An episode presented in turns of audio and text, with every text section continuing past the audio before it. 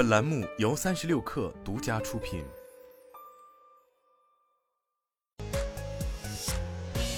网络新商业领域全天最热消息，欢迎收听快讯不联播，我是金盛。三十六氪获悉，南京市公安局就南京市积分落户实施办法征求意见稿公开征求意见。征求意见稿显示，租赁住房也纳入积分。探索两年后，TCL 暂停了旗下魔星半导体的业务。一位魔星半导体的相关人士表示，魔星半导体的业务目前处于暂停状态，下一步如何发展需重新思考。圆通速递昨天晚间发布公告，董事兼副总裁张义忠因涉嫌短线交易圆通速递股票，中国证监会决定对其立案。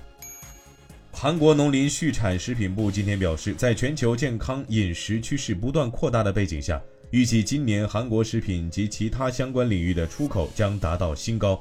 截至上周六，韩国在被称为 K-food Plus 的食品领域的出口，今年已达到一百零四亿美元，比去年同期增长百分之一点二。据外媒报道，马克龙宣布诺和诺德将在法国投资二十一亿欧元。特斯拉 FSD 完全自动驾驶入华，一直为行业各界所关注，尤其是各大友商。对此，特斯拉中国内部人士就此证实。对于 FSD 在国内落地事宜，目前确实是在推进中。不过，该人士同时表示，至于何时能最终落地，目前内部还没有确切消息。就在 OpenAI 公司陷入内斗危机之际，其竞争对手谷歌支持的人工智能初创公司 Anthropic 推出了其聊天机器人的最新版本 Cloud 2.1。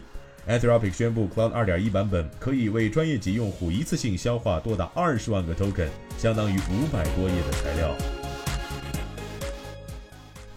欢迎大家关注公众号“职场 bonus”，职场 B O N U S，回复进群即可加入三十六氪职场社群，求职招聘，结交更多同频的朋友，等你来。以上就是今天的全部内容，咱们明天见。